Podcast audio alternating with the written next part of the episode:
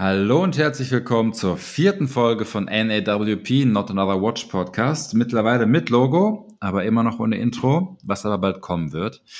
Ähm, und heute möchten wir darüber sprechen, beziehungsweise wir möchten euch einen Beginners Guide vorstellen und dann darüber sprechen, was wir denken, was wichtig ist und ähm, eher was wichtig ist und was man beachten sollte, wenn man sich eine Uhr kaufen möchte. Aber bevor wir damit anfangen, äh, möchte ich, wie wir im ersten, in der ersten Folge des Podcasts mal erwähnt haben, über aktuelle Geschehnisse in der Uhrenwelt sprechen. Und lieber Eddie, da fallen mir drei Stück ein. Erstens, ein komischer Heini. Zweitens, eine Swatch-Uhr, die sehr teuer ist. Und drittens, ein Rip-Off von Chapek. Äh, ich starte mal gerne mit dem, ähm, mit dem komischen Heini. Ich bin über Instagram gehuscht und ein Freund von mir aus Holland hat eine Story gepostet mit einem Menschen, der in einem Podcast sitzt, der da mal raushaut, dass er Rolex nicht cool findet, was erstmal noch nicht so schlimm ist, so ganz und gar nicht, und dann aber sagt, warum er es nicht, warum er Rolex schlimm findet oder nicht cool findet, weil er sich arm fühlt, wenn er eine Rolex trägt. Ja. Eddie, müssen man, muss man sich arm fühlen, wenn man eine Rolex trägt? Das trifft mich natürlich jetzt sehr. ja, ich habe diese Story, ähm, ich glaube, Horology Horology Mania. Horology Mania. Gerne mal äh, auf sein Profil gehen und sich das Video angucken. Ja, ich, mir wurde es auch zugeschickt und ich musste, ich musste am Anfang ein bisschen lachen, weil ich dachte, er macht irgendwie einen Witz, aber dann im Laufe des Videos ist mir dann der Schock gekommen, wo ich dann gemerkt habe, oh Gott, der meint das wirklich ernst. Ähm, ich glaube, die Kids würden sagen, oh, weird flex, aber ja, soll man sich arm fühlen, wenn man eine Rolex trägt? Ich glaube, ja, ich glaube, wir haben ja auch schon mal ganz kurz mal so privat darüber uns ausgetauscht und ich habe da eine ganz, ganz, ganz festgefahrene Meinung, ähm, die man auch sehr schön mit Zahlen belegen kann. Und zwar, wenn man die ganze Weltbevölkerung nimmt, ähm, muss man sich einfach mal angucken, gibt so ein bestimmtes Durchschnitts- oder von mir aus auch das Medianeinkommen der Welt im, pro Jahr. Und wenn man da drüber ist, gibt es so bestimmte Quantile, ne, ein bisschen Statistik. Ich glaube, über 20.000 US-Dollar äquivalent gehörst du zu den reichsten 1% der Menschheit. Und okay. zu diesen 1%, nagel mich nicht auf die Zahl fest, wird wahrscheinlich falsch sein, aber ich habe da mal was gelesen drüber.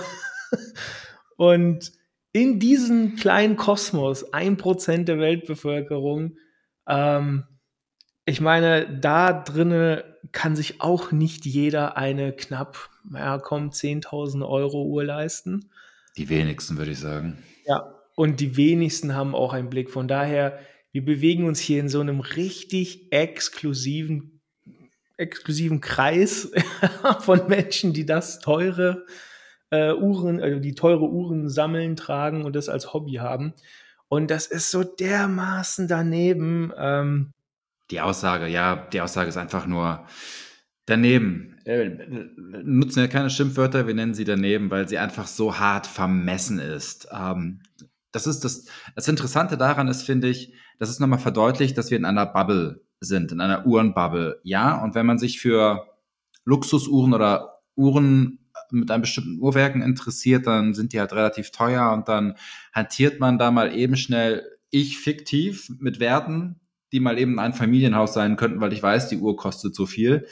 Ähm, aber ich verliere nicht den, den Blick zur, zur Realität, dass das halt eine Bubble in der Bubble in der Bubble ist. Und dieser Mensch hat einfach alles verloren. Jegliche, jeglichen, jeglichen Bezug zur Realität. Und das ist erschreckend und schade auch, dass ähm, das schöne Hobby von solchen Menschen unterwandert wird und auch kaputt gemacht wird. Er sagt in dem nächsten Satz, dass er Rolex doof findet, sich arm damit fühlt, aber er hat ein paar Daytonas, die er als Asset, als Wertanlage gut findet. Also da merkt man ja schon, dass er gar keinen Bezug zu Uhren hat und die Uhren echt nur zum Flexen hat und weil sie teuer sind. Ah, traurig. Echt traurig. Also ich glaube, da muss man auch wirklich aufpassen. Ähm dass man selbst nicht den Bezug zur Realität verliert, wenn man mit solchen Beträgen und in Gegenständen hantiert, da hast du recht.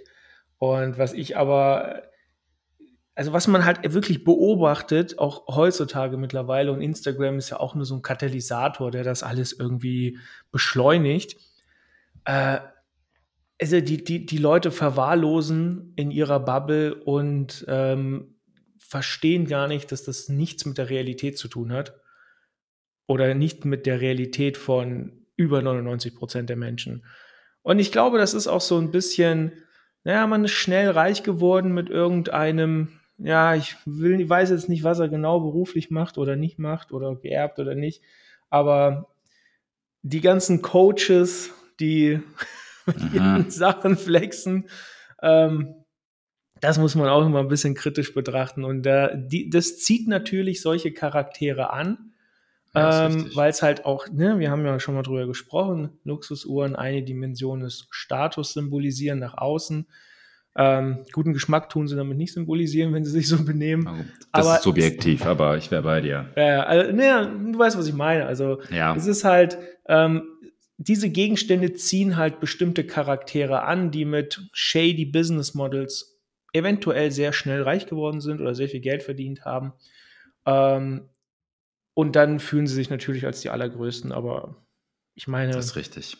Das ist richtig. Okay. Es war, es war ein wirklich äh, sehr, sehr erstaunliches Exemplar von den Leuten.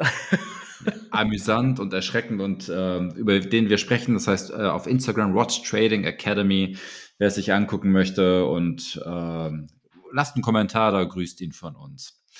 Okay, dann das nächste. Ähm, da bin ich durch dich drauf gestoßen. Heute Morgen beim Aufwachen gehe ich durch meinen Instagram-Stories und sehe, dass du ein, ein, ein Video, ein, ein Foto gepostet hast von einer Uhr mit dem Kommentar eines recht teures Swatch. Und ich dachte im ersten Moment echt, dass es eine Swatch ist. das hat mich aber auch an das Swatch erinnert. Und von welcher Uhr reden wir? Du wirst es vielleicht noch besser hoffentlich wissen. Von einer Patek Philippe mit einem Formel 1 Rennauto und mit Fahrer drin auf dem Ziffernblatt und mit äh, Diamonds auf, der, auf dem Bezel, auf der Lünette. Und ja, ich dachte im ersten Moment wirklich, es wäre eine Swatch-Uhr vom Foto. Also einfach nein, bitte nicht Patek. Bitte nicht auf diesen Zug aufspringen, irgendwelche Motivuhren rauszubringen, aber dann natürlich mit extrem hochwertigen Materialien und kunstvoll verziert. Ich meine, der Trend zieht sich ja langsam so ein bisschen dadurch. Ich meine, AP hat schon immer irgendwie ausgefallene Sachen gemacht, auch mit Marvel, Black Panther, Tourbillon oder was es da nicht alles gab. Manches war cool, manches war daneben, okay, man hat sich dran gewöhnt, dann ist irgendwann, irgendwann ist jetzt Rolex auch noch dazugekommen mit dieser Day-Date, den Puzzle-Zeug da und dann dieser Bubble Tea, Oyster Perpetual. Ja, alles, alles, alles lustige Gags, ja, sag ich mal so aber Patek hat halt es sieht halt wirklich nicht gut aus. Es wirklich, es sieht nicht gut aus. Das kann mir keiner ja, es erzählen. Es sieht wirklich aus wie eine Swatch, es sieht kitschig aus, das stimmt. Ja. Äh, kurz zu, zu, dieser Puzzles, ich, ich hake kurz ein, sorry. Ja. Ähm, ich glaube, das ist kein Gag, sondern es hat auch einen Bezug zu Menschen mit äh, Beeinträchtigungen. Ähm, daher kommt diese Uhr, meine ich, dass das da einen Bezug zu hat, dass sie dafür gemacht wurde, um da das, die Aufmerksamkeit für zu erwecken. Ach so, das wusste ich teilweise gar nicht. Ja, ja, lernst dann aber von mir. Ja. Äh, ähm, es gibt auch, ich musste bei der Patek dann an eine Uhrenmarke denken, ich weiß nicht, ist das Jacob Co. oder eine andere Marke, die das Uhrwerk dann so modifiziert haben, dass es zum Ziffernblatt wird, wo man dann zum Beispiel sieht, dass äh, zwei Menschen miteinander einen Geschlechtsverkehr haben und so weiter. Und dass der Ach, das, das männliche war Blanc Blancpain, okay. Blancpain, die Erotic Watches, genau. Ja, genau. das ist ein bisschen frivol, aber das ist halt äh, Uhrmacherkunst verbunden mit Frivolität. Ey, ich würde es tragen. ich würde es tragen. Ja, das hat halt was, aber dieses, das Rennauto von Patek ist okay, es ist subjektiv, aber ähm, es sieht halt echt kitschig aus, finde ich. Es sieht halt echt aus wie eine Swatch-Uhr. Allgemein habe ich auch den Kommentar rausgehauen, als ich die äh, Patek-Uhren gesehen habe dieses Jahr bei der Washington Wonders. Das erinnert mich ein, zwei Mal an Swatch irgendwie. Aber okay.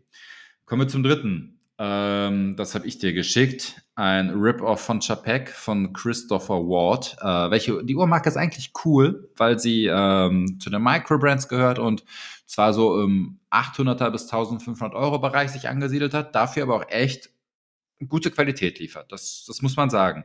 Jetzt haben sie aber ähm, eine Uhr rausgebracht, die wirklich wie ein Rip-Off, wie ein billiges Rip-Off von, ähm, von den Chapek Antark Antarktik aussieht.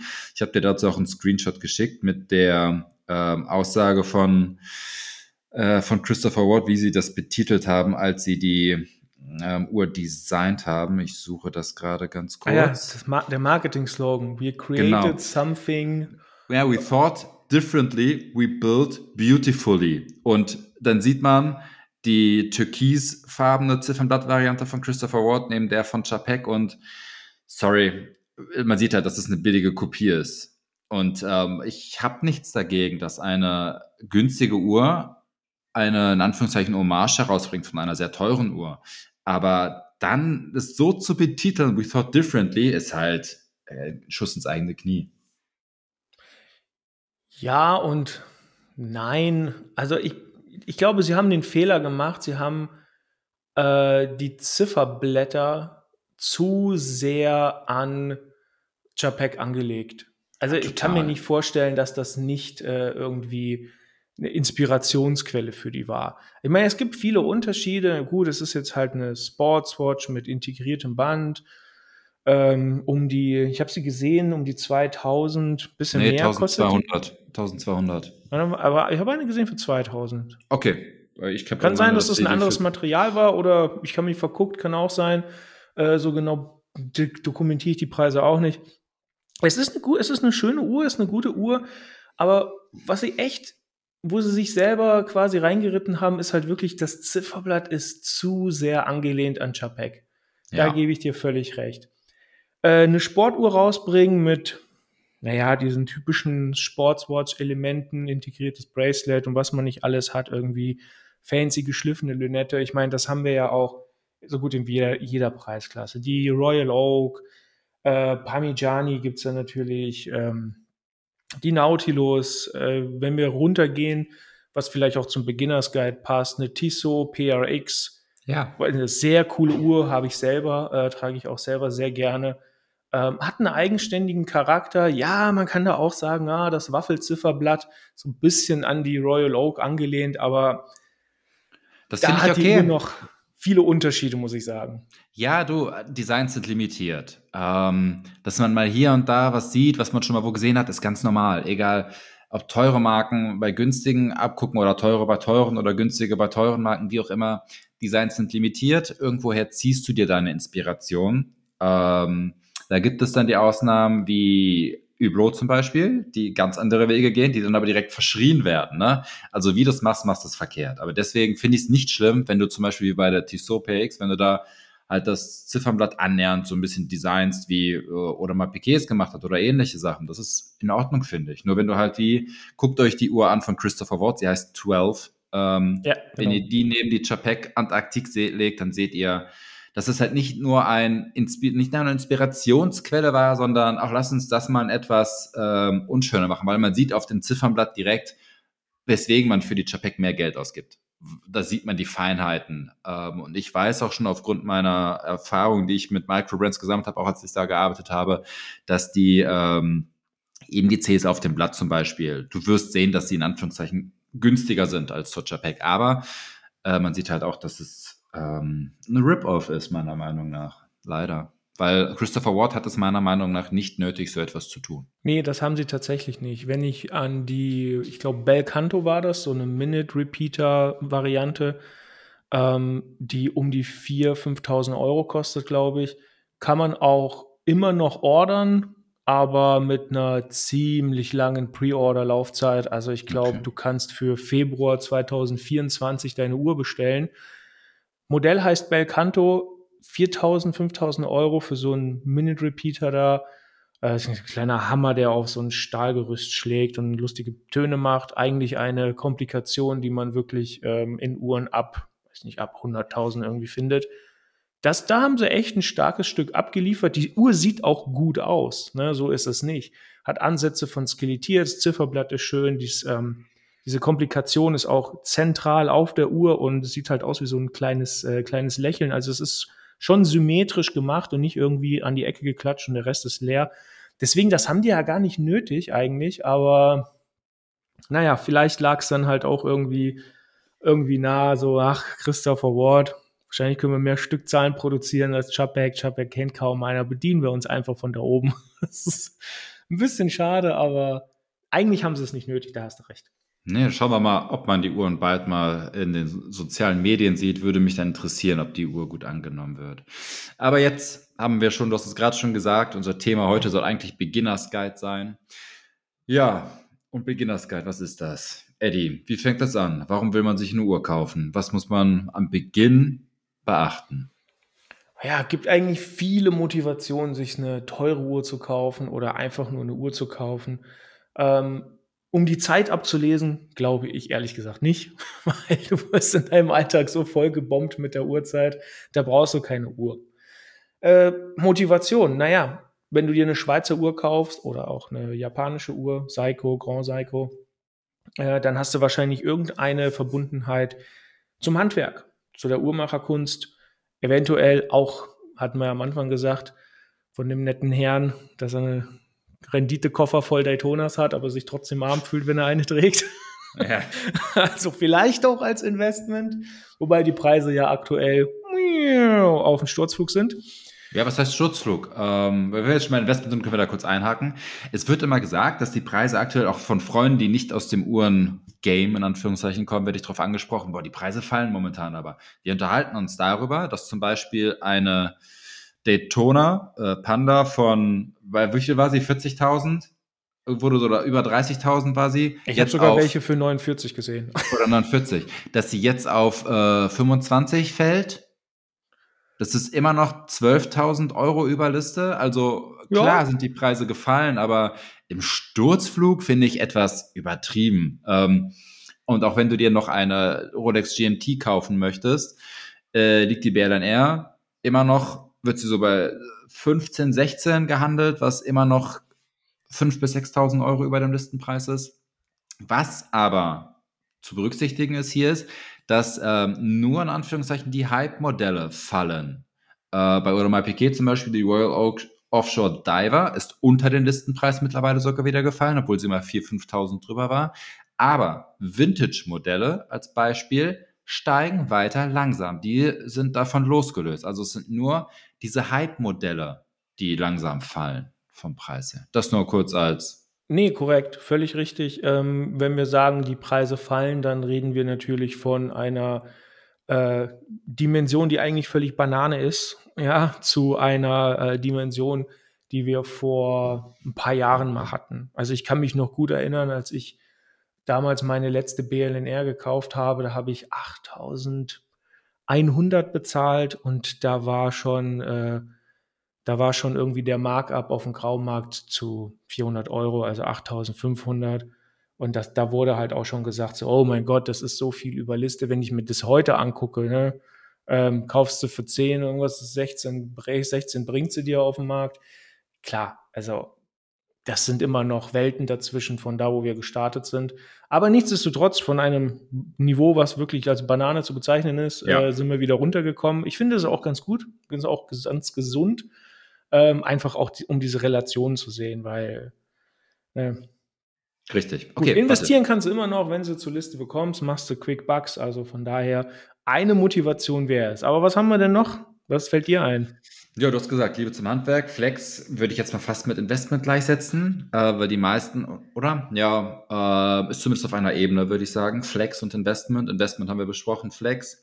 Klar, ähm, man kann damit symbolisieren mit einer Uhr, hey, ich konnte mir was leisten, ich kann mir etwas leisten. Ähm, für viele, glaube ich, stellt die klassische Rolex Submariner als Paradebeispiel ähm, das dar nach dem Motto, hey, mit der Uhr, wenn ich die trage, ähm, habe ich was im Leben erreicht.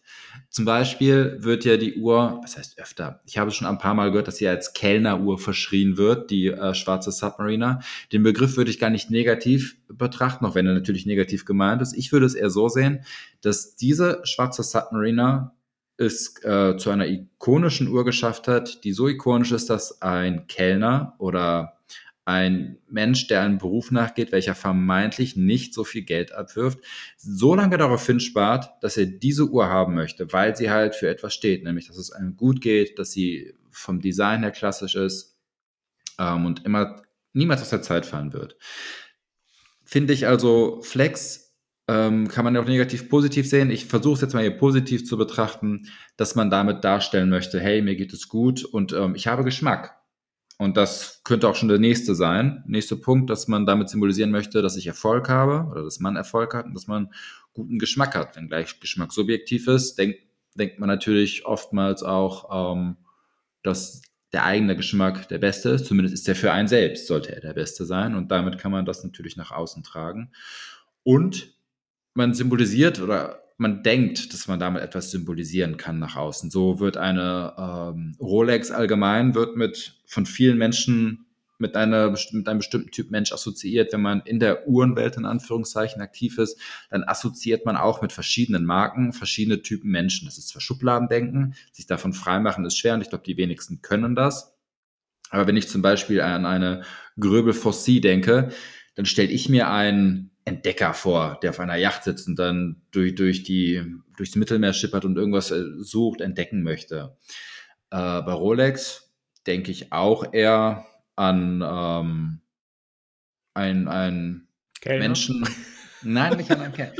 an einen Menschen äh, Ende der 20er, Anfang der 30er, der mit der Submarine ausdrücken möchte, hey Leute, ich bin im Leben angekommen, ich habe was erreicht, ich habe einen ersten coolen Job, der mir Geld, genug Geld einbringt, dass ich mir sowas leisten kann.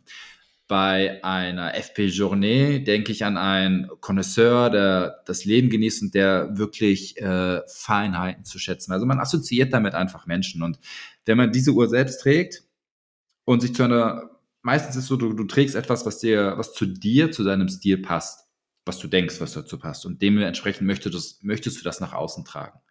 Also denke ich auch, dass äh, Symbolkraft ein großer Faktor sein kann, sich eine Uhr zu kaufen und auch ein sehr legitimer.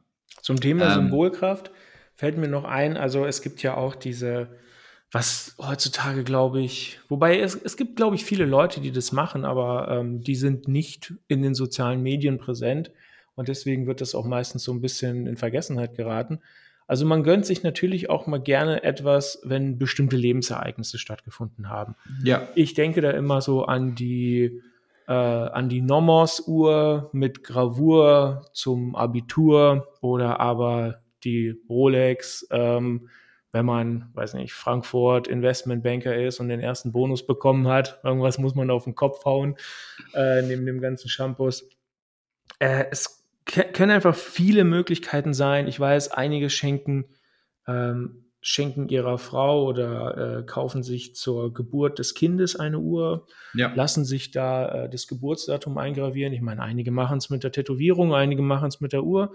Ähm, also es ist die Uhr besser. ich finde auch die Uhr besser, aber es ist halt am Ende Geschmackssache und bitte nicht hoch an den Hals, das sieht komisch aus. ja. Auf jeden Fall ähm, diese, dieses Ritual zu wirklich besonderen Sachen, sich eine äh, besonderen, einen besonderen Gegenstand einfach zu kaufen und dafür wirklich viel Geld auszugeben, relativ zum Einkommen, sage ich mal. Ähm, es ist eigentlich, macht uns das Menschen halt auch irgendwie aus, ne? dass man diese Sachen dann aber auch weitergeben kann. Und das ist ja auch der besondere Reiz an Uhren, weil du kaufst ja meistens so eine mechanische Uhr, Schweizer Uhr, Grand Seiko, Seiko, wie auch immer, äh, kaufst du ja nicht, weil du sie irgendwie naja, also wenn du es jetzt zum Lebensereignis kaufst, ne, kaufst du sie ja nicht, um sie dann irgendwie in zwei Jahren oder drei Jahren wieder abzugeben oder gegen was anderes zu tauschen. Ja, kann passieren, wenn es dir doch nicht gefällt, aber ähm, wenn es dann irgendwie was Persönliches ist, dann ist das etwas, so kenne ich es aus meiner Familie, ähm, da kriege ich das Ding dann irgendwann von meinem Vater und äh, kann dann zusehen, was ich damit mache.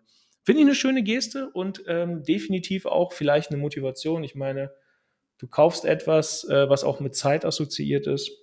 Ja, ist richtig. Ja, ja dieser Gedanke, dass man, ähm, ich meine, bei Männern ist das, glaube ich, relativ ähm, naheliegend. Man sagt ja auch oftmals, die Uhr ist der einzige Schmuck, den man tragen kann. Und wenn dann ein Großvater, Vater zum Beispiel die Uhr nicht mehr tragen möchte oder leider Gottes dann verstirbt, ähm, dann kann man selbst diese Uhr weitertragen und weiß zum Beispiel, äh, dass diese Uhr, dieser Gegenstand ihn immer begleitet hat. Und so kann man etwas Physisches ähm, mit weitertragen, mit übernehmen und sich quasi immer daran erinnern. Exakt. Bei, exakt. Bei das ist ja. höchst persönlicher Gegenstand. Das wollte ich nur mal einhaken. Also ja, das, ist so. Ist, weißt du, ein Auto lässt du draußen stehen. Ein Auto ist in irgendeiner Garage, aber eine Uhr, da kannst du dir sicher sein, dass, wenn sie halt getragen wird, ja, die begleitet die Person also wenn du es wirklich äh, krass formulieren willst, ein Leben lang bei jedem, jeder Herausforderung, bei jedem Niederschlag, bei jedes Mal wieder aufstehen und das hat schon was Philosophisches und deswegen ähm, speziell bei Männern hat das wahrscheinlich auch noch, ist das auch noch ein Grund für diese Faszination. Ja. Aber gut, jetzt werden okay. wir. Ja, warte. Ähm, wir haben jetzt viele Gründe festgehalten. Ähm, genau. Wie so, so verschieden wie wir sind, so verschiedene Gründe gibt es. Ähm, egal aus welchem Grund man sich für eine Uhr entscheidet, muss man sich ja dann aber fragen, also wenn wir wissen, ich will mir eine Uhr kaufen, welche Uhr soll es denn sein und woher soll sie kommen? Ähm, vielleicht erst auf das welche Uhr. Ähm, hier finde ich, muss man unterscheiden. Also der Beginners Guide ist, ich denke, wir wollen eher darüber sprechen, äh, welche Uhr man sich so als erste Uhr holt oder wenn man eine One Watch Collection, eine Ein-Uhrensammlung haben möchte, welche Uhr sollte es sein? Äh, hier würde ich gerne darüber sprechen, ähm, uns darauf, wenn wir uns darauf beziehen, dass wir eine Uhr, dass wir nur eine Uhr haben möchten. Und die, die erste Uhr zum Beispiel. Weil ganz oft kommen Freunde auf mich zu und fragen mich, boah, Patrick, ähm, welche Uhr soll ich mir kaufen? Worauf soll ich achten? Was für welche Uhr würdest du mir empfehlen? Und dann frage ich mal, ist es deine erste Uhr oder hast du schon welche? Weil davon finde ich, hängt es davon ab, was für ein Typ Uhr du dir holen solltest. Ich persönlich fände es nicht klug, wenn ich mir als erste oder auch als einzige Uhr eine Uhr hole, die ein abgespacedes Ziffernblatt hat oder ähm, allgemeine abgespacede Farbe, weil sie schwer zu kombinieren ist. Wenn ich nur eine Uhr habe, sollte sie eine Uhr sein, die ich zu möglichst allen Outfits tragen kann, oder? Ich sehe das so ähnlich. Ähm, wenn wir bei Beginners Guide sprechen, ähm, bitte nicht verwechseln mit äh, Einsteigeruhren, wie sie jede Marke irgendwie hat, sondern äh, das hängt einmal natürlich, wie wir schon gesagt haben, von der persönlichen Motivation hat, aber auch vom Einkommen. Das, also man muss halt einfach wissen, was kann man sich leisten, was möchte man sich leisten und was möchte man eigentlich. Ne? Also willst du eine Uhr haben, die du, wovon gehe ich jetzt mal aus, äh, als Motivation sie täglich tragen willst, dann sollte es vielleicht wirklich kein abgespacedes Zifferblatt sein, weil da siehst du dich schnell satt, wie du ja. schon gesagt hast, schwer zu kombinieren. Und das Ding landet irgendwann in der Ecke, weil du dir denkst, Gott, ich sehe aus wie ein Affe mit dieser Uhr. Ne? Also es sollte irgendwas Klassisches sein. Und ähm, da gibt es extrem viele Marken, extrem viele Preisklassen. Und Hauptsache ist, und das kann ich auch wirklich nur jedem empfehlen, der mit Uhren anfängt, es muss Qualitätsware sein. Und das heißt nicht, je teuer, desto besser, sondern es ja. das heißt, sucht euch eine Marke, die wirklich ein Renommee hat, die wirklich angesehen ist, auch unter Uhrenenthusiasten. Eine Psycho 5 beispielsweise als erste Uhr, damit macht man nichts falsch. Ja, es ist eine völlig robuste, hoch angesehene Uhr unter Uhrensammler und in dem Preissegment einfach unschlagbar. Wie teuer ist die? Puh, weiß ich nicht. Kriegst du schon ab 250, glaube ich, ne? Okay, gut, das ist ein fairer Preis für eine Automatikuhr aus der, in der Kategorie Psycho.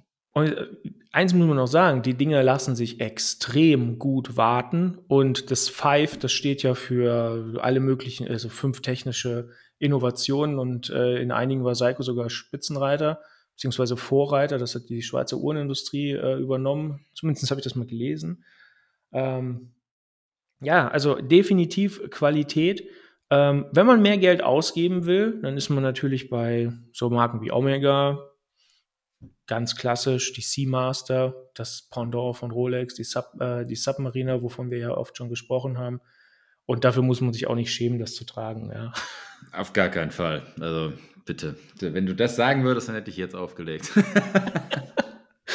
Nein. ähm, Okay, wichtig finde ich dabei noch ähm, zu erwähnen, wenn es so mit welche Uhr, ganz oft, wenn man in, in Telegram-Gruppen oder in was auch immer für Gruppen man unterwegs ist, wo mehrere Leute sind und einer sagt, ich möchte mir eine neue Uhr kaufen, dann stellt er zwei Uhren zur Debatte und sagt, welche Uhr soll ich mir kaufen? A oder B? Eigentlich, ich antworte da mal drauf, du, die Entscheidung kann ich dir nicht abnehmen. Du musst die Uhr tragen, mit der du dich wohlfühlst, nicht die ich schöner finde, weil du kannst mich gerne fragen, was sind die technischen Unterschiede? Äh, weswegen wäre das vielleicht besser? Aber einfach nur ein Foto von zwei Uhren, welche findet ihr schöner, welche soll ich mir kaufen, ist nicht zielführend. Ähm, da muss man, das hast du, glaube ich, auch schon mal gesagt, ehrlich zu sich selbst sein und sich das kaufen, gerade wenn es etwas teurer wird, äh, was man selbst schön findet und nicht wo andere ähm, das schön finden. Natürlich kann genau. man sich Meinungen einholen, aber wenn es um die, nur um das Aussehen geht, nur um das Design, das muss einem selbst gefallen, nicht anderen. Also genau das, das, genau das meine ich. Also wenn man wirklich, man muss ehrlich zu sich selbst sein. Wenn man eine Uhr kauft und sagt, hey, die soll ihren Wert halten, die soll, wenn möglich, sogar noch an Wert zunehmen, naja, dann ist die Auswahl halt relativ klein und dann findet man 100.000 Sachen auch im Netz. Wenn man aber sagt so, hey, ich habe hier zwei Uhren, welche gefällt euch besser? Dann ist die Motivation, naja, ich kaufe sie ja eher nicht wirklich für mich, sondern ich kaufe, was draußen Common Sense und beliebt ist. Ja. ja das heißt, will man sich, kauft man die Uhr für sich selbst oder dann doch für andere? Also, das ist das A und O und das, damit steht und fällt auch die gesamte Entscheidung. Man muss ehrlich zu sich selbst sein und auch dazu dann stehen, weil, also wenn du dir halt einen Submariner kaufst und sagst, na, ich will die halt tragen und rocken und dann äh, bei jedem kleinen Kretzerchen denkst du dir, oh Gott, jetzt ist sie wieder weniger wert. Das macht keinen Spaß. Ne? Das ist, das ist Quatsch. Das ist totaler Quatsch. Da muss man halt ehrlich sein. Wenn ich die Uhr kaufe, ja, und ich so ab und zu mal anziehen will, zu besonderen Sachen. Äh, aber primär ist es dann Investment, ne? Ey, aber ich kenne da wen, der hat so ein cooles Seminar, von dem kannst du dir auch Folien kaufen, dann wird deine Uhr nicht weniger wert. oh Gott. Anderes Thema. Oh Gott, nein. Ja, okay. Ich ja, ich weiß, wie du meinst. Ich weiß, wie du meinst. Er war kurzzeitig war er aus meinem Gedächtnis verschwunden, aber du das hast ihn erfolgreich. Leid. Ja, nee, hast ihn erfolgreich wieder in meinen Kopf. Das tut mir leid. Okay. Äh, war das nicht der Masterclass, Heini? Ja, ja, komm, lassen wir das. Ähm, Sonst verklagt er uns noch. Oh Gott, nein. Schnell weiter. Wir haben uns dafür entschieden, welche Uhr wir möchten. Wann Du hast gerade noch gesagt, also die Frage, die gleich kommen soll, ist, wann kaufe ich sie? Du hast gerade gesagt, die Preise sind im Tief, im, im Sturz, sie fallen. Also die Frage, wann soll ich die Uhr kaufen? Ich würde sagen, kauf sie jetzt, wenn du sie dir leisten kannst, egal welche Uhr es ist. Jetzt gerade mal unabhängig davon, ähm, wie teuer eine Uhr ist, ob 200, 2000 oder noch mehr. Ich würde sagen, wenn du sie dir leisten kannst und sie haben möchtest, kauf sie jetzt. Warum warten? Okay, eventuell bekommst du sie für drei, vier, fünf Prozent weniger in fünf, sechs, sieben, acht Monaten. Aber in diesen fünf, sechs, sieben, acht Monaten wartest du auch auf deine Uhr und hast nicht das Tragevergnügen, was du hättest, wenn du sie dir heute kaufen würdest. Exakt. Es gibt halt die Leute, die wollen natürlich immer ein Schnäppchen machen. Ähm, das sind die, die meistens lange suchen, lange ihre Zeit damit verschwenden. Und ich bin, wirklich, ich bin ganz ehrlich, ähm, wenn ich eine Uhr richtig, richtig gut finde. Und ich will die unbedingt haben. Und das ist, das ist für mich, da werden viele Dimensionen und Motivationen drinne vereint, ja. Ähm, und ich krieg die einfach nicht, um jetzt mal beim Beispiel Rolex zu bleiben. Ich krieg die einfach nicht. Dann kaufe ich sie halt grau oder dann kaufe ich sie halt mit Zukauf oder sonst irgendwas. Und dann erspare ich mir doch dieses ganze abgelenkt sein und immer wieder mal danach gucken und auf irgendwas spekulieren es macht ja keinen Spaß, müssen wir ja ehrlich sein. Dann holt man sich einfach die Uhr, dann hat man sie, äh, wenn man sie länger trägt. Ich habe es, glaube ich, es gibt extrem selten gibt es den Fall äh, bei den wirklich renommierten Marken, dass da irgendwas mal langfristig äh, eine Wertvernichtung war. Also das ist ja auch, das ist ja auch irgendwo ähm, Geschäftsmodell, dass man sagt, na ja, wenn du die Uhr über Generationen trägst, sie hält auch ihren Wert. Ich meine, da gibt es auch äh, Interviews mit Juwelieren, die das auch als Punkt angeführt haben. Aber auf jeden Fall bin ich vollkommen bei dir. Wenn du sie haben willst, dann kauf sie halt. Und wenn du sie beim Juwelier kriegst, beim Konzi, ähm, dann hört doch auf zu schachern um jeden dritten, vierten Euro da. Ähm, kannst du nach Rabatt fragen, ja, okay, wenn, wenn du kriegst, dann kriegst du, wenn nicht, dann nicht. Es geht ja eigentlich um die Sache Uhr und nicht um äh, ich will jetzt ein Schnäppchen schießen. Also ja. da muss man auch, da muss man auch ehrlich zu sich sein und bin, bin ich vollkommen bei dir. Wenn du eine Uhr haben willst und das Geld dazu hast und es finanziell vernünftig ist, also man sollte sich auf keinen Fall für so einen Gegenstand überheben. Ähm, bin ich total bei dir. Dafür sind sie viel zu un unwichtig. Genau, dazu sind sie viel zu unwichtig. Also ich glaube, da gibt es so eine Regel, wenn du dir den Gegenstand nicht zehnmal kaufen kannst, dann solltest du es lieber lassen. okay, habe ich letztens, die Diskussion hatte ich letztens auch mal.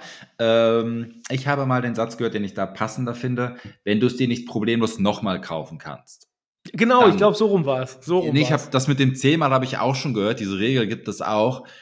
Ähm, aber dann wird es auch duster, finde ich, wenn ich immer darauf achten muss, ob ich mir das zehnmal kaufen kann. Wow, okay. Ähm, finde ich too much. Ähm, ich, ich denke mal, jeder kennt seine Lebenssituation, seine Lebensverhältnisse. Ähm, und da sollte man darauf Rücksicht nehmen. Aber bei Uhren wichtig, gerade bei teureren Uhren, ähm, bevor man sich eine so teure Uhr kauft, sollte der Rest vorhanden sein. Also wegen einer teuren Uhr sollte man nicht auf einen Urlaub oder ähnliches oder Essen verzichten. Ne? Also das sollte echt, das heißt nicht umsonst Luxus. Luxus Spaß ist mit Freunden, Ehefrau ausführen, ja, Freundin einladen, ist alles Nur wenn es die Ehefrau verdient hat.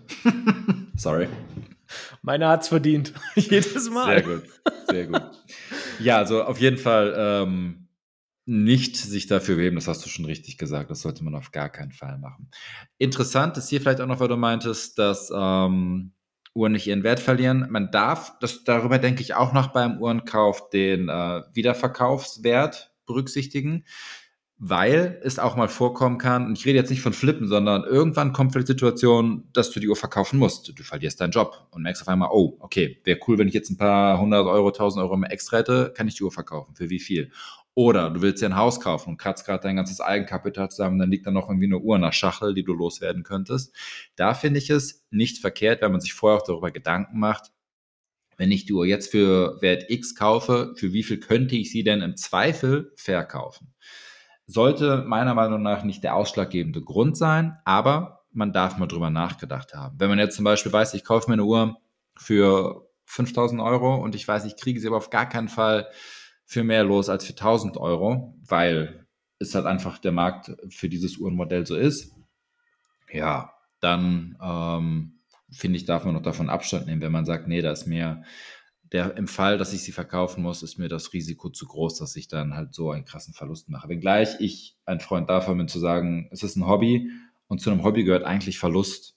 Ähm, wenn ich mir, ich habe ganz oft Aquarien gehabt und wenn ich mir ein Aquarium kaufe für 500 Euro, weiß ich, wenn ich es mal verkaufen möchte, kriege ich nur noch 100 Euro dafür. Also bei einem Hobby ähm, sollte dieser Wiederverkaufswert nicht im Fokus stehen, aber man darf drüber nachdenken, finde ich. Genau, also ein Wiederverkaufswert gibt es, glaube ich, bei jedem Gegenstand gut, dass man so in unserer Wirtschaft sieht. Ähm, der ist mal näher, mal weiter weg an dem Kauf, äh, an den Kaufwert oder zum Zeitpunkt des Kaufes, was du ausgegeben hast. Da sollte man sich auf jeden Fall in Klaren sein. Ähm, auch, dass es kein liquides, äh, sag mal, Asset ist. Ja, also das kriegst du jetzt nicht von heute auf morgen wie eine eine Aktie oder sonst irgendwas verscherbelt auf dem Markt. Nein, das ist natürlich, da ist Kapital drin gebunden und man sollte, ich glaube, das haben wir schon gesagt, finanziell vernünftig handeln. also ja. auf keinen Fall darauf spekulieren, ey, ich brauche das Geld in fünf Jahren und da muss die Uhr dann wieder weg. Das ist, ja, sollte man wirklich nicht machen. Ähm, Okay, das ist halt äh, jede, es gibt keine, wenn man, wenn man die Uhr nur als Anlage betrachtet, es gibt keine Anlage, die äh, 100% safe ist. Ne? Jede noch so ja, sichere Aktie, noch was auch immer, kann den Bach runtergehen. Und wenn man sagt, ich habe 5000 Euro, die kann ich jetzt mal eben in eine Uhr stecken, weil ich mir denke, die geht in, äh, in fünf Jahren, ist die 6000 Euro wert, das kriege ich dafür, kann man machen. Muss man aber immer damit rechnen, dass die Uhr vielleicht auch nur noch 3000 Euro wert ist, weil sich der Geschmack des Marktes gedreht hat oder weil Wirtschaftskrise, warum auch immer. Ne? Also niemals denken, dass diese Welle, die wir gerade haben, die nur nach oben geht, jetzt in einer Delle versehen ist und etwas nach unten geht, weiter nach oben geht. Also die kann auch nochmal runtergehen. Definitiv. Aber lass uns mal konkret werden. Wenn wir über Uhr als Abstraktum reden, welche Uhr wäre denn so eine gute Beginneruhr? Okay, welche Uhr? Beginneruhr. Ähm, da sollte man sich überlegen, was möchte man von der Uhr? Wir haben gesagt, oder ich habe gerade gesagt, möglichst vielseitig einsetzbar, zu allen Sachen kombinierbar. Also äh, am besten Unifarben eine Uhr. Ähm, ich würde ein weißes oder schwarzes Ziffernblatt nehmen, weil am besten kombinierbar. Bei Grün hast du schon Probleme, wobei Grün auch noch geht, aber Blau zum Beispiel kann schwierig werden. Ähm, also sagen wir schwarze oder weiße Uhr. Du willst sie oft tragen, also sollte sie 100 Meter Wasserdichtigkeit aufweisen. Auch bin ich kein Fan von Chronos, weil Chronos nicht zu allen Outfits tauglich sind. Jetzt kann man sagen, eine Omega Speedmaster kannst du zu allem tragen, kannst du, hat aber keine 100 Meter Wasserdichtigkeit. sagen wir da ganz viele, ja, Omega gibt nur 50 an, sie hält aber auch 100 aus, dem würde ich auch zustimmen. Ähm, dann kommt es auf das ähm, Preissegment an. Ne? Du hast die Omega Seamaster genannt, ist eine grandiose Uhr, die du zu allen anziehen kannst, am Kautschuk und am Stahl. Kannst du sportlich zum Polo anziehen, äh, zum Anzug. Ähm, die Rolex Submariner natürlich. Jetzt gehen wir was günstiger. Die äh, Tissot PRX kannst du auch zu allem anziehen. Eine Nomos ist äh, das klassische Pendant, hat aber keine 100 Meter Wasserdichtigkeit. Wenn du aber eh nicht die Gefahr läufst, mit Wasser in Kontakt zu kommen, geht auch eine Nomos. Also ich bin dafür, äh, ja, ich bin auf jeden Fall bei dir, mal wieder. Glaube aber, in einem Punkt weiche ich so ein bisschen ab. Bitte. Ich glaube, die Uhr sollte zu seinem, zu einem persönlichen Lifestyle passen. Klar, wenn okay, ich, das habe ich vorausgesetzt, ja. Ja, okay, klar, gut. Äh, also kannst du jetzt, kannst das nochmal reformulieren. Du hast ja vollkommen recht. Also das sind halt so diese Eckpunkte, die man halt abgrasen muss. Ähm, was will man? Was ist der persönliche Lifestyle? Ich meine, wenn ich jetzt mich immer schick anziehe, auch in der Freizeit gerne schick rumlaufe, naja, komm, dann kannst du auch ruhig mal eine Dresswatch als erste Uhr kaufen. Ja. Ja, und da gibt es unglaublich viele Angebote von Tissot, von Nomos, ähm, Glashütte von mir aus auch. Junghans. Selbst Rolex, AP, Patek, äh, Schäger, LeCoultre. Ich glaube, ich habe es. JLC, ich hoffe, ich habe es richtig ausgesprochen. Lass uns bei JLC bleiben, sonst blamier ich mich hier nur noch. Apropos, du das gerade sagst, kurzes Off-Topic. Ich habe kürzlich gelernt, ähm, man sagt doch immer Moe, Moe, die Champagnermarke. Es heißt aber Moet. Du sprichst das T aus, weil der Gründer kein Franzose war. Okay, mach weiter. Machen die Uhren? Nein. Ja, Oder Flachmänner mit einer Uhr oben drauf, so Pocketwatch, das wäre doch mal was. Äh, sie gehören äh, zu, äh, zu LVMH, also irgendwo Luxus, der LVMH sind auch Uhren mit drin, deswegen und wegen Blamieren Aussprache, deswegen kam mir das gerade in den Sinn. Äh, bitte, Mach weiter, sorry. Ja, also JLC, komm, lass uns die peinliche Situation mal wegwischen. Also JLC macht auch super gute Uhren, su wirklich. Also an, es gibt ja immer die Kritik an JLC, wenn wir jetzt mal bei Dresswatch als erste Uhr bleiben, ähm, ja, die sehen langweilig aus und oh, da ist nicht wirklich viel los und sowas. Exakt.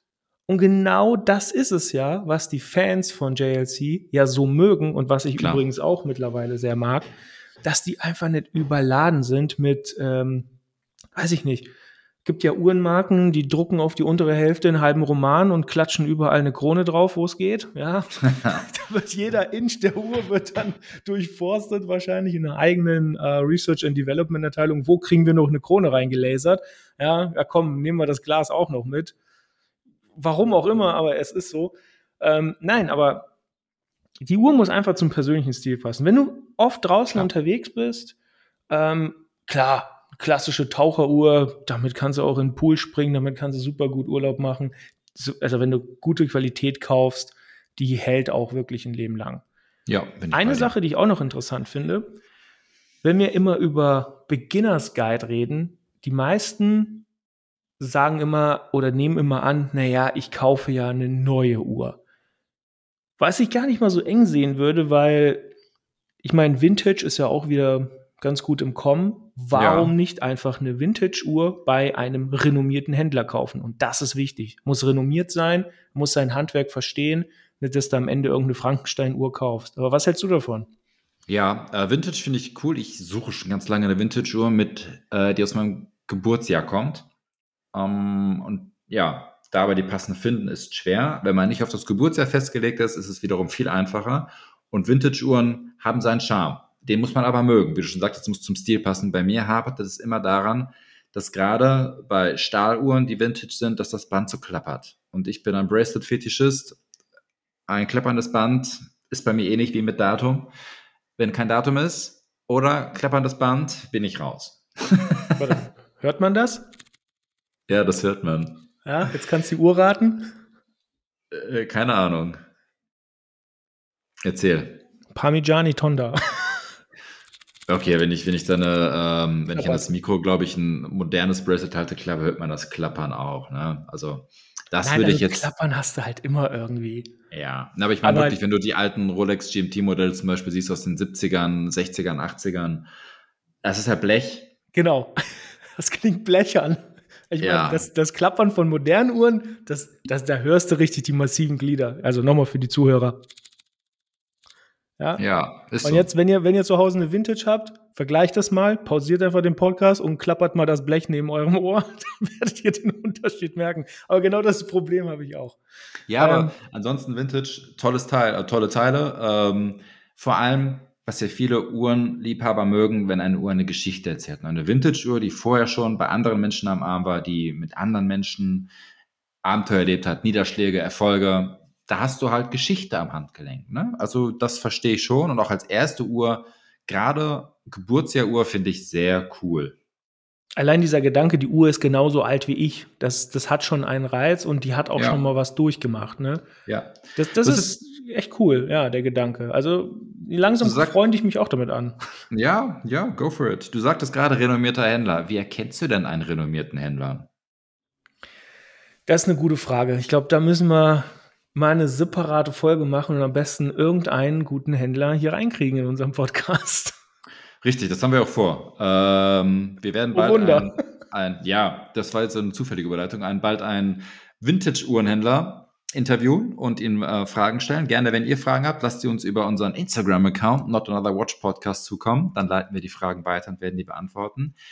Ich würde jetzt aber äh, versuchen, trotzdem die Frage grob zu beantworten, wie wir es also wenn ich jetzt aus dem Bauch heraus sagen müsste, wie würde ich ein, wie müsste ich einen renommierten Händler erkennen oder wie würde ich versuchen, ihn zu erkennen? Ich würde in ein Forum gehen und den Namen da droppen, also mal fragen, hey Leute, kennt ihr Händler XY, habt ihr Erfahrungen damit gemacht? Ich würde in den sozialen Medien danach gucken, ähm, ob er da irgendwelche Einträge hat.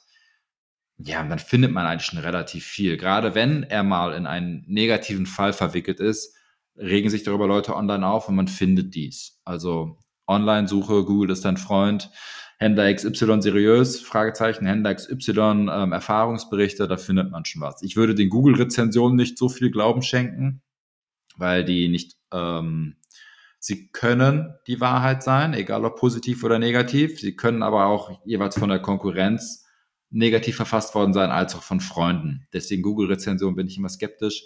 Bei Uhren habe ich Foren kennen und lieben gelernt. Da ist so viel Kompetenz und Erfahrung, da wird man, ähm, da wird man geholfen. Definitiv. Also ähm, es gibt ja das RLX-Forum und ich glaube auch das Urforum, das kann man an der Stelle mal positiv erwähnen. Äh, wir werden auch von denen nicht bezahlt. Nö, aber ist richtig. Urforum, Watch Lounge, Airlix ähm, sind sehr coole Sachen. Da wird, da bekommt ihr auf jeden Fall Hilfe, wenn ihr freundlich da Genau, fragt. und äh, zum Thema Händler, also Vintage, und das kriegt man ja auch manchmal mit über ähm, ein paar Instagram-Accounts, wo halt wieder irgendein Skandal von ähm, zusammengebastelten Uhren bei irgendwelchen großen Auktionshäusern passiert ist. Ja. Ähm, das ist ein Minenfeld, das ist wirklich ein Minenfeld. Und da, also wirklich als Tipp, wenn man als Anfänger oder auch als Alteingesessener, und das ist vielleicht auch hilfreich jetzt an dieser Stelle, ähm, eine Vintage-Uhr haben möchte, da einfach mehr zu bezahlen als ein gleichrangiges Modell, sag ich mal, auf eBay Kleinanzeigen oder auf eBay, das lohnt sich allemal. Ja. Weil der Händler guckt sich das an, den, seine Reputation hängt davon ab. Ähm, der hat auch meistens jahrzehntelang, meistens sind das auch Ex-Uhrmacher. Ja, also die, die wissen auch genau, was da drin tickt.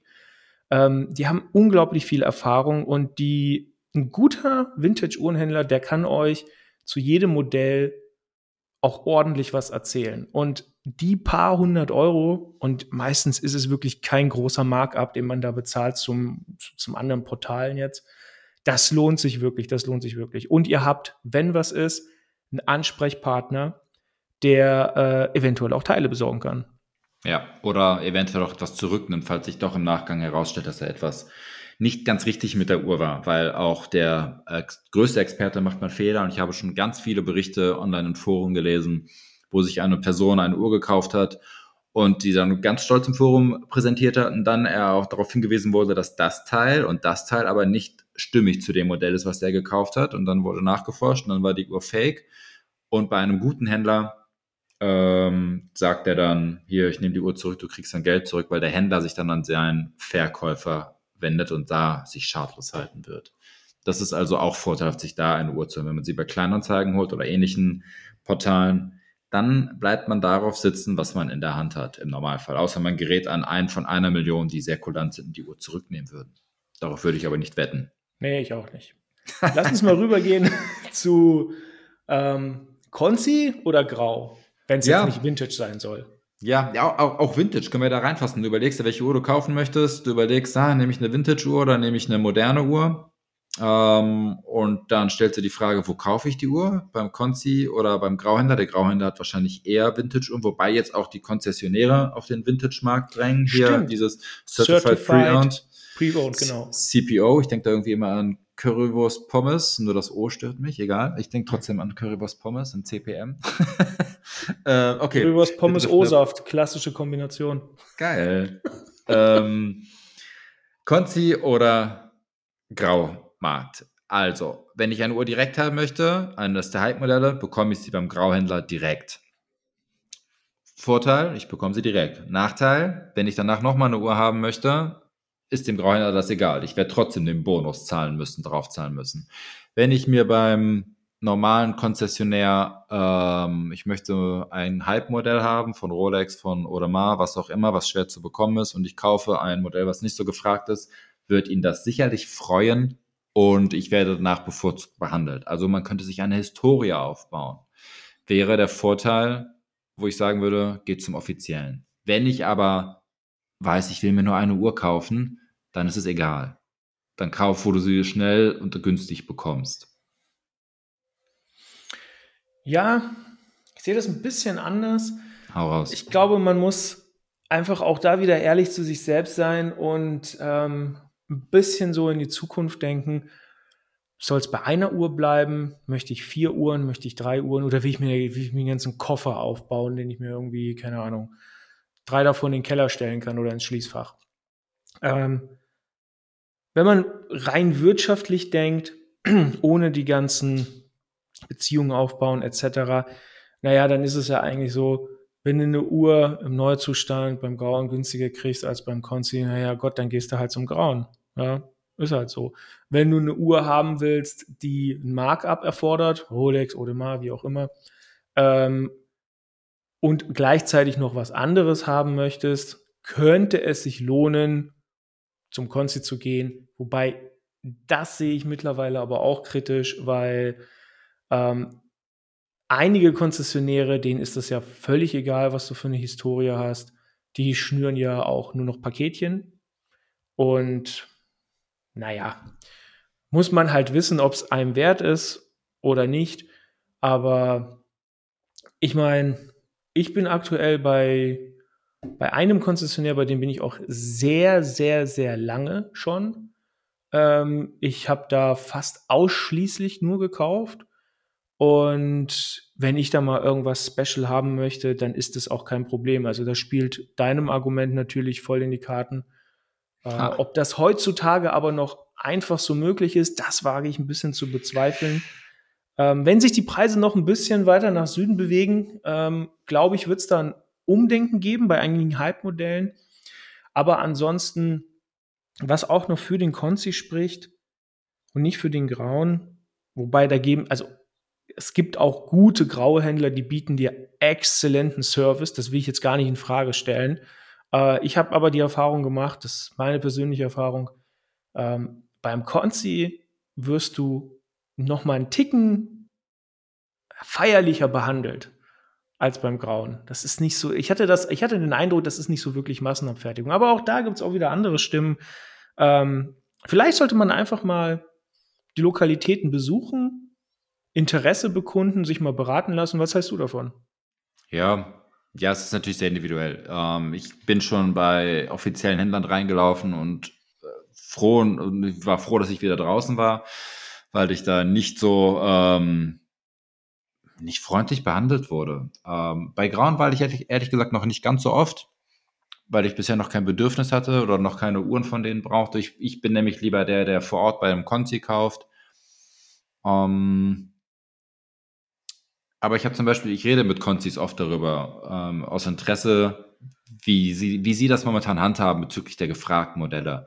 Und da wurde mir auch halt oft wiedergegeben, dass, ja, wenn da jemand reinkommt, der schon eine sechsstellige Summe bei uns gelassen hat oder im Jahr ähm, einen hohen fünfstelligen Betrag ausgibt, der bekommt die Uhr relativ schnell direkt.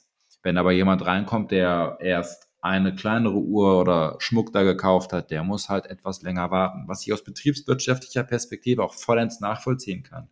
Wenn du da jemanden hast, der sehr viel Geld bei dir lässt, dann erwartet dieser Mensch zumindest indirekt oftmals besser behandelt, was heißt besser behandelt zu werden.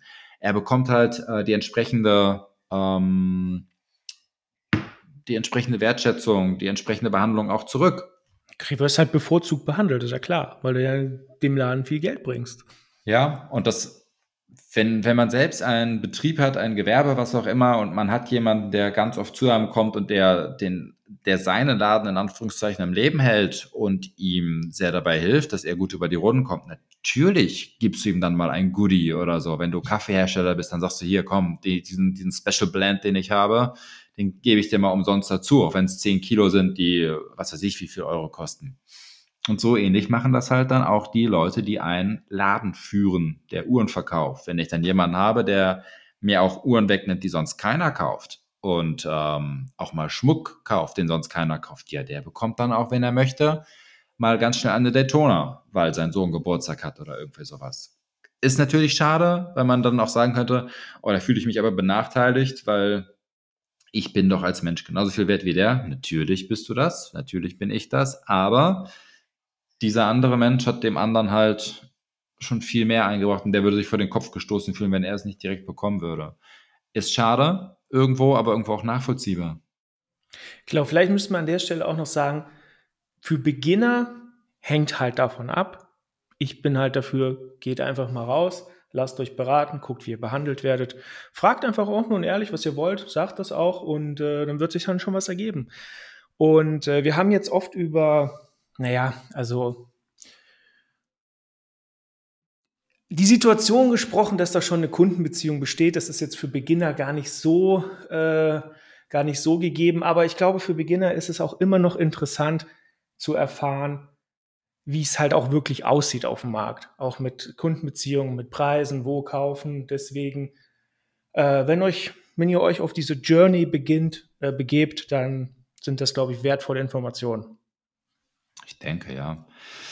Okay, lass uns vielleicht zum Abschluss ähm, Beginners Guide. Wenn du noch keine Uhr hättest und du müsstest dir eine kaufen, ich bin immer ein Freund davon, von mit nicht so viel Budget das, das durchzuspielen ich gebe dir 2000 Euro und du müsstest dir eine Beginner-Uhr holen. Welche würdest du nehmen? Puh, das ist tough. Ja, das. ähm, gut, weil ja auch die Preise durch Inflation und alles immer schön angehoben wurden. Äh, ich bin bis 2000 Euro, ich glaube, ich würde das Budget gar nicht so ausreizen. Ich glaube, ich würde wirklich eine Tissot PRX holen. Einfach ja. eine, eine coole Uhr, äh, solides Werk, tolle Marke, wird man sehr viel Spaß mit haben. Kostet, weiß nicht, 700, 800 Euro mittlerweile. Ähm, das wäre meine Uhr to go bis 2000.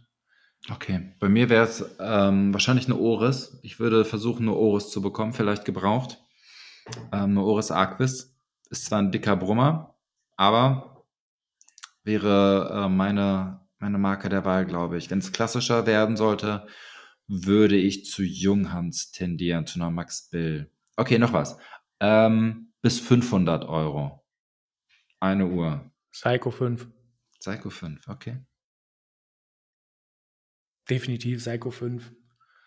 Kam auf jeden Fall sehr überzeugend, ohne nachzudenken, Psycho 5. Ja, das ist der Goldstandard in der, äh, in, also in dieser Preisklasse. Das ist, da kommst du nicht drum herum. Also selbst ich äh, hatte damals meine Zweifel gehabt, aber je mehr ich darüber gelesen und gehört habe, ähm, Psycho 5 bis 500. Okay. Machen wir es mal mal 10. Was ist denn ungefähr um die 5K, 5000?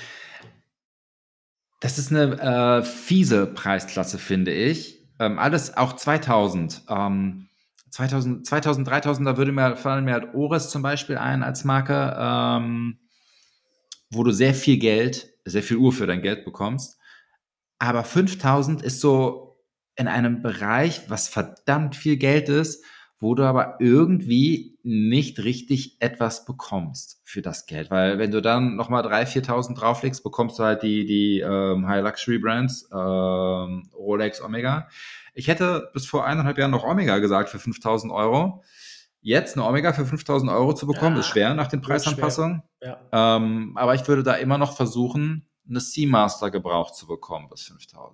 Wenn wir jetzt über Listenpreise, ja, das, das hatte ich auch gerade im Kopf. Also wir, wir nehmen das, wir, wir skripten das ja nicht. Deswegen bin ich gerade so überrascht, weil ich habe jetzt, ich hatte jetzt auch gesagt, so eine Seamaster 300 Keramik ähm, ohne die Wellen. Von mir aus auch mit den Wellenzifferblatt, diese klassische Bond-Uhr. Die wird um die 3,8, glaube ich, gehandelt, gut erhaltene Modelle. Ist es auf jeden Fall wert. Ist eine verdammt coole Uhr und in dem Segment äh, bis 5K, um die 5K macht man nichts falsch. Alternativ Nein. hätte ich gesagt, ähm, Vintage Datejust, 36 mm. 3601, ne? Ja. Ja, kriegst du noch. Ähm, sind gut gestiegen, kriegt man noch. Ja, wenn man auf, auf wenn man eine kleinere Uhr haben möchte, die Datejust, super Wahl. Ähm, 100 Meter wasserdicht, kannst du eigentlich auch zu einem tragen, zum Anzug tragen. Passt. Akzeptiert. Legen wir mal 5 drauf, bis 10 oder um die 10. Um die 10, eine Uhr, äh, Submariner. Echt? Für 10 irgendwas? Äh, wenn es eine Uhr sein sollte, die ich zu allem tragen kann, Submariner. Ich hätte jetzt gesagt, die Moonwatch. Nee, weil keine 100 Meter wasserdicht. Ja, und kein Datum, ich weiß. Nein, aber ich glaube, ich weiß nicht, ich habe so echt drüber nachgedacht. Submariner, okay, da bist du an der 10, da hast du schon wirklich was auf dem äh, da hast du auch wirklich schon was hingelegt, wenn wir hier über Listenpreis reden. Aber sollte man das machen? Würde ich es machen? Und dann kam ich irgendwie auf die Idee, naja, also so eine Moonwatch um die sieben. Ähm, das ist zu teuer. Also, das, das wäre mal ein anderes Thema. Mein Empfinden, weil ich die alten Preise kenne und ich mal weiß, dass man sie für 3000 Euro bekommen hat, es ist krass, wie krass die gestiegen ist. Okay, du nimmst die Speedy, ich nehme die Submariner. Alles klar. Wie sieht's aus? Wollen wir ab 15k nochmal gucken? Ab 15 oder bis 15? Ja. Wie du magst. Sag was. Da wird's wieder tricky, da wird's wieder tricky. Ja, weil bis 15, zwischen 10 bis 15, da finde ich, ähm, gibt es nicht so viele coole, beziehungsweise die Uhren, die du bekommst, da denke ich mir immer, boah, für 13.000 diese Uhr, da kriege ich für 20.000 was Cooleres. Richtig. Deswegen, ist der Abstand nicht mehr so weit, deswegen habe ich gesagt ab 15. Ab 15. Ähm, Chapek Antarktik. Was kostet die denn? 22 mittlerweile. Okay, gut, ja, bist ein bisschen, bisschen von den 15 als Anker, Ankerpunkt hast du dich ein bisschen entfernt, aber. Was, ähm, zwischen 15 und 20 gibt es, ich kenne keine moderne Sportuhr, die du zu allen Anlässen tragen kannst, die zwischen 15 bis 20 liegt. Ja, also, was, was liegt denn da zwischen? Also, ich kenne also, viele Dresswatches. Jäger ja. Le Coultre wirst du da kriegen. Ja. Ich sag Jäger. Ich weiß nicht. Jäger, Jäger, ich sag Jäger Le Coultre. Keine Ahnung. das bekommst du. Ähm, Moet, sage ich nur. Das ist, soll aber richtig sein. Egal. Ähm, ich Zweifel dran, aber ich glaube es jetzt einfach. Ich habe die Info von der Marke selbst. Deswegen Hast du eine Voicemail geschickt oder was? Ich kenne jemanden, der für die Marketing betreibt und die haben gesagt Moet. Und du bist dir sicher, dass derjenige nüchtern war und keinen Sprachfehler von Geburt an hat oder so? ja. Okay, das ist jetzt off-topic. Ähm, lass mal wieder zurückkommen. Also 15 bis 20, was gibt's da? Eine Jäger der Kultre bekommst du dafür. Ähm, bei Rolex gibt es nur Bicolor-Modelle, die du dafür bekommst. Keine genau. normalen Stahlmodelle mehr. Welche Marken da fallen mir nur klassische Dresswatches ein, die du in dieser Preisklasse bekommst. Die ähm, Haute Horlogie, äh, Sportuhren fangen erst wieder ab 20 an. Wobei es gibt einige Omegas, die sind, ähm, gehen so ab 13, glaube ich, los. Ja, overpriced. das ist so Hightech, Keramik, Quarz, Zifferblatt, Aventurine oder wie das Zeug da heißt oder wie sie es nennen. Ähm, als Beginneruhr würde ich sagen, nein. Auf gar keinen Definitiv Fall. nicht, ist zu fancy, ist zu fancy. Ähm, ja, Chapek ist vielleicht, weil es auch gerade aktuell ist, gar keine schlechte Wahl. Ich meine, ist eine, ist die beste Wahl natürlich. ähm, ist sportlich, hat ein unglaublich schönes Werk. Ähm, da bekommst du richtig was fürs Geld. Ab 20, um die 20, da wird es dann wieder interessant, ne? Ja, wenn man es sich leisten kann. Über 20, 20 für eine Beginner, für einen Beginner. Wir, müssen, Nein, wir lassen uns mal eine Folge machen, in der wir äh, mal abgespaced über Uhren so um die 30 bis 50 reden, aber dann nicht so ein, so ein Driss wie Richamil, sondern äh, coole Indies. Aber wir quatschen genau. schon über eine Stunde. Lass uns kurz resümieren. Ich versuche versuch mal anzufangen. Ähm, wir haben festgehalten, dass wir dass die Uhr, die man sich kaufen sollte, die man als Beginner sich holt, möglichst vielseitig einsetzbar sein sollte. Wir haben Vor- und Nachteile dargelegt, sie bei einem Händler zu kaufen. Ich glaube, wir sind eher dafür, sie bei einem offiziellen Händler zu kaufen, weil man nicht weiß, was in der Zukunft kommt und man sich so eine Historie aufbauen kann. Außer Vintage? Außer Vintage. Wenn man Vintage möchte, dann ist das eh egal, weil da braucht man dann nicht beim Konzi kaufen. Ähm, wir haben ein paar Uhren dargelegt in verschiedenen Preisklassen. Du bist ein großer Fan der Psycho 5, wenn es etwas günstiger sein soll. Ähm, ich bin, äh, ich mag Oris im etwas günstigeren Bereich.